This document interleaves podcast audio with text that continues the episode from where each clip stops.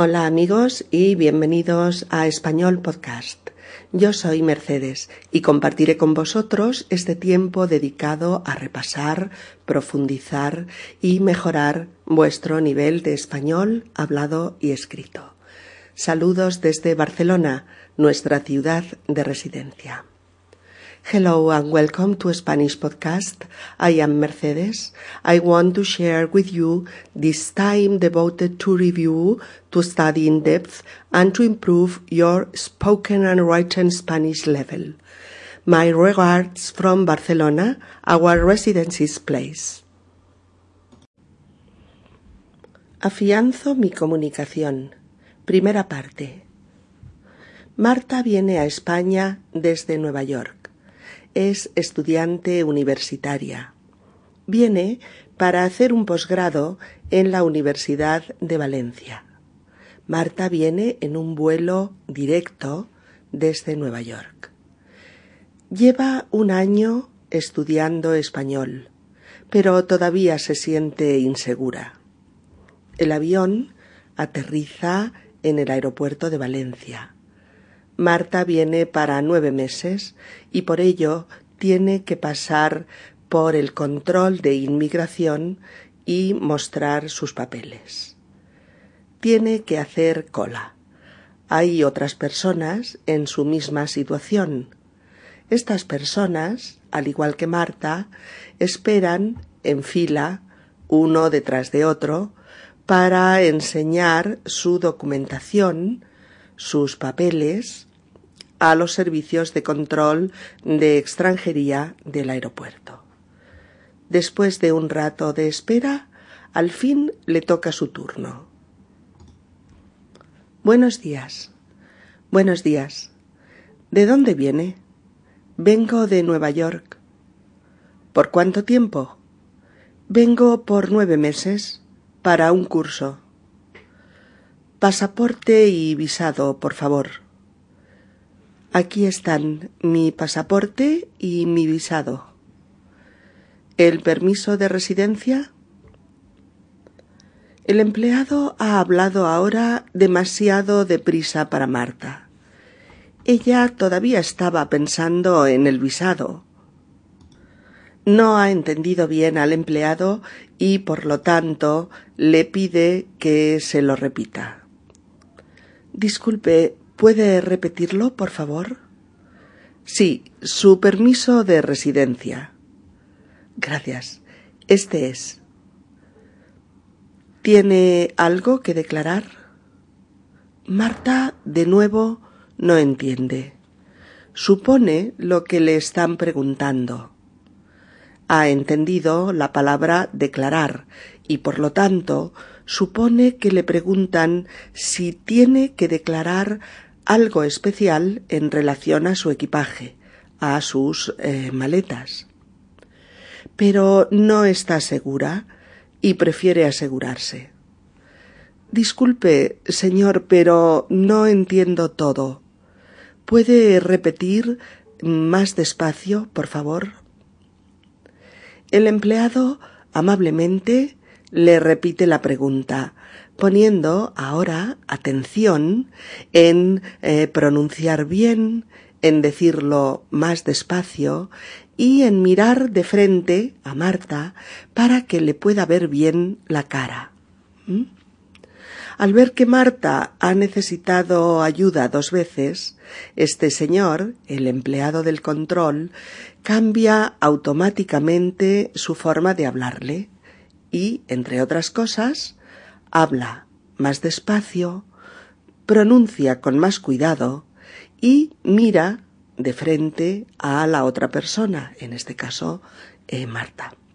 En definitiva, repite con más cuidado y con más claridad. ¿Tiene usted algo que declarar? ¿Lleva algo que declarar en su equipaje, en las maletas? Ah, no, no llevo nada para declarar. Todo normal. Bien, espere. ¿Tengo que ponerle el sello del control? Bien, ya está. Adiós, buenos días. Gracias. Adiós. Marta quiere salir al exterior. Mira los letreros hasta que encuentra el de salida. Sale fuera y busca la señal de la T grande para localizar la parada, el estacionamiento de taxis. No hay mucha gente. Solo hay cuatro o cinco personas delante de ella. A los pocos minutos ya le toca su taxi. El taxista baja del taxi para ayudar a Marta con el equipaje. Se saludan y el taxista amablemente le carga las maletas en el maletero del taxi. Después los dos suben al vehículo. El taxista pone en marcha el taxímetro. Pregunta a Marta ¿Dónde la llevo? Marta le dice la dirección que tiene apuntada. Mire, la dirección es calle Blasco Ibáñez, número 23. Es una residencia para estudiantes.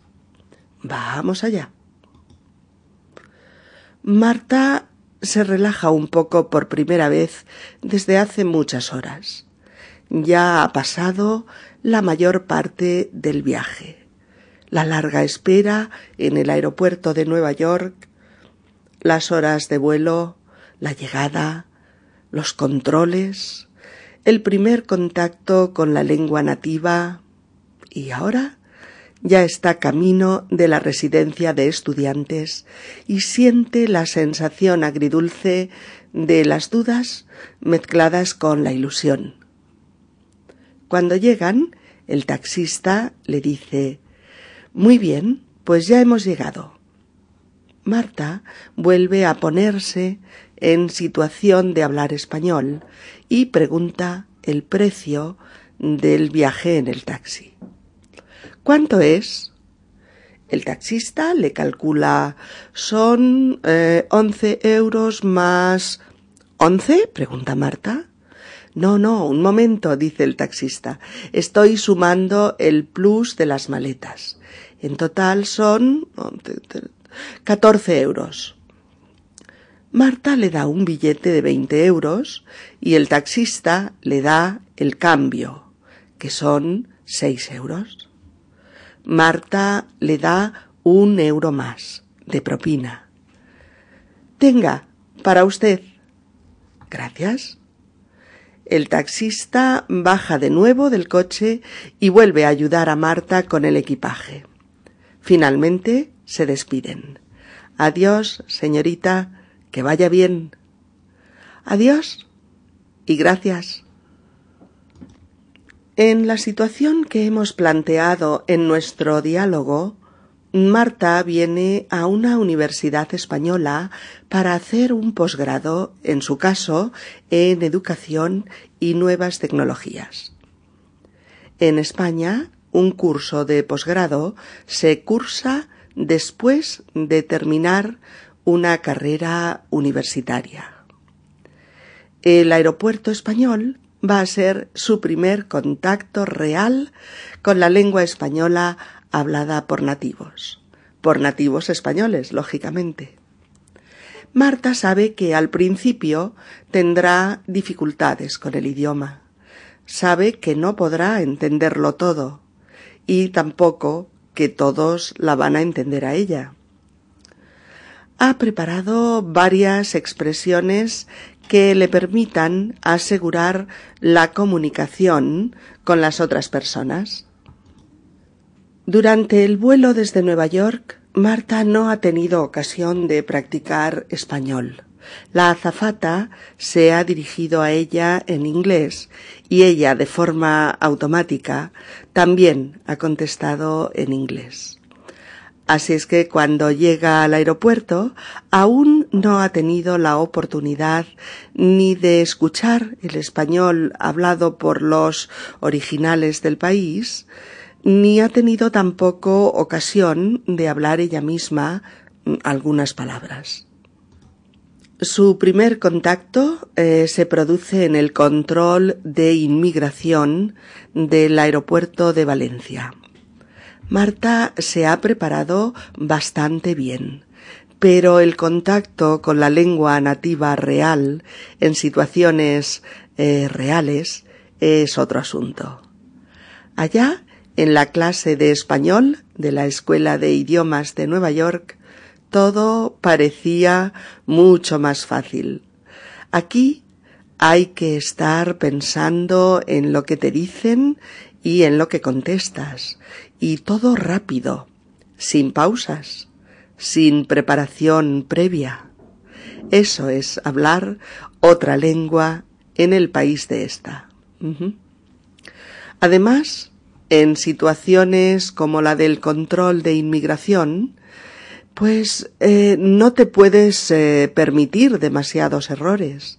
Tienes que poner tus cinco sentidos en lo que te dicen, en lo que te preguntan, es decir, tienes que centrar toda tu atención en la comunicación que mantienes con la otra persona. La situación fuerza a Marta a reactivar todo su aprendizaje de la lengua española, a actualizarlo allí y en ese momento, en el aeropuerto. Cuando llega al puesto de control, el empleado saluda a Marta. Ella, evidentemente, ha practicado diferentes formas de saludar en español y por eso el saludo del empleado le resulta fácil y familiar. Ella contesta buenos días, esforzándose en pronunciar con claridad. La siguiente pregunta que le hacen es que de dónde viene. Y Marta la entiende perfectamente, conoce todos los elementos de esa frase y sabe que esa sería una de las primeras cosas que alguien le preguntaría. Contesta sin dudar que viene de Nueva York. El empleado del control del aeropuerto pregunta ahora que cuánto tiempo estará. Marta, eh, verdaderamente satisfecha de seguir comprendiendo las preguntas, le contesta que viene para nueve meses, para un curso. Marta sabe que el empleado habla a un ritmo normal, pero ella lo percibe como rápido y por ello pone toda su atención en captar todos los elementos de la frase.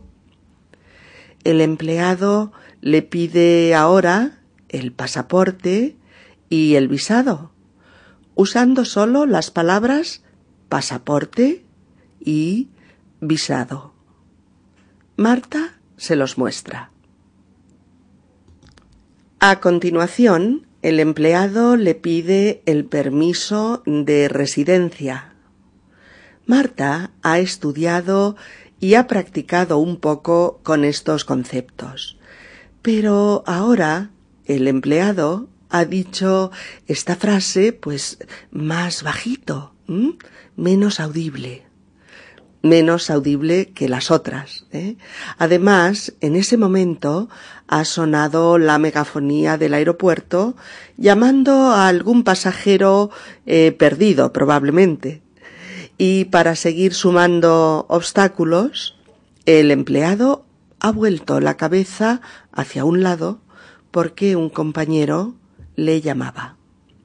Es decir, las condiciones que han rodeado esta situación le han hecho más difícil la comprensión a Marta. No ha podido captar eh, todos los elementos de la frase es decir, no ha podido comprender del todo, totalmente. Pero Marta está tranquila. Sabía que esto eh, sucedería antes o después. Así que echa mano de una de las frases de ayuda que ha traído preparadas y que es Disculpe, ¿puede repetir, por favor? Disculpe, ¿puede repetir? por favor. El empleado, al oírla, cambia su forma de hablar. Lo hace eh, más lentamente, más despacio, e intenta pronunciar mejor, más claramente. Eh, hay muchas expresiones en español para ayudarnos a garantizar la comunicación que nos ha fallado en un momento dado. Pero eh, hoy, en este episodio, vamos a empezar por dos de las más populares, porque son fáciles y son claras. ¿Qué son? Disculpe, ¿puede repetir, por favor? Disculpe, ¿puede repetir, por favor? O simplemente, ¿puede repetir, por favor? ¿Puede repetir, por favor? O también podemos decir, por favor, eh, ¿puede decirlo más despacio? Por favor, ¿puede decirlo más despacio? ¿Mm? E incluso en un tercer caso, si juntamos eh, repetir con despacio, podemos decir, por favor, ¿puede repetirlo más despacio? ¿Puede repetirlo más despacio? Con la primera expresión decimos que necesitamos oírlo una segunda vez, porque una sola vez no ha sido suficiente. Con la segunda expresión nos aseguramos también de que la otra persona hable más despacio. En cualquier caso, las dos expresiones hacen que la otra persona intente hablar de tal manera que nosotros podamos entenderla mejor. Y hasta aquí nuestra primera parte del episodio Afianzo mi comunicación. Bien amigos, es todo por hoy. Gracias por vuestra escucha y por vuestra compañía. Hasta el próximo podcast de Español Podcast, en el que vendremos con nuevos temas, nuevo vocabulario y nuevas expresiones que os ayuden a perfeccionar vuestro español y a hacerlo más accesible y fluido. Podéis ver la transcripción literal de este episodio en www.spanishpodcast.org. Hasta muy pronto. Adiós, amigos. Well, my friends, it's all for today. Thanks for your listening and for your companion. I'll meet you on next podcast where we'll bring new issues, new vocabulary and new expressions in order to help you to improve your Spanish language. You can see the transcriptions of this episode in our web SpanishPodcast.org. O-R-G. We'll see you soon. Bye.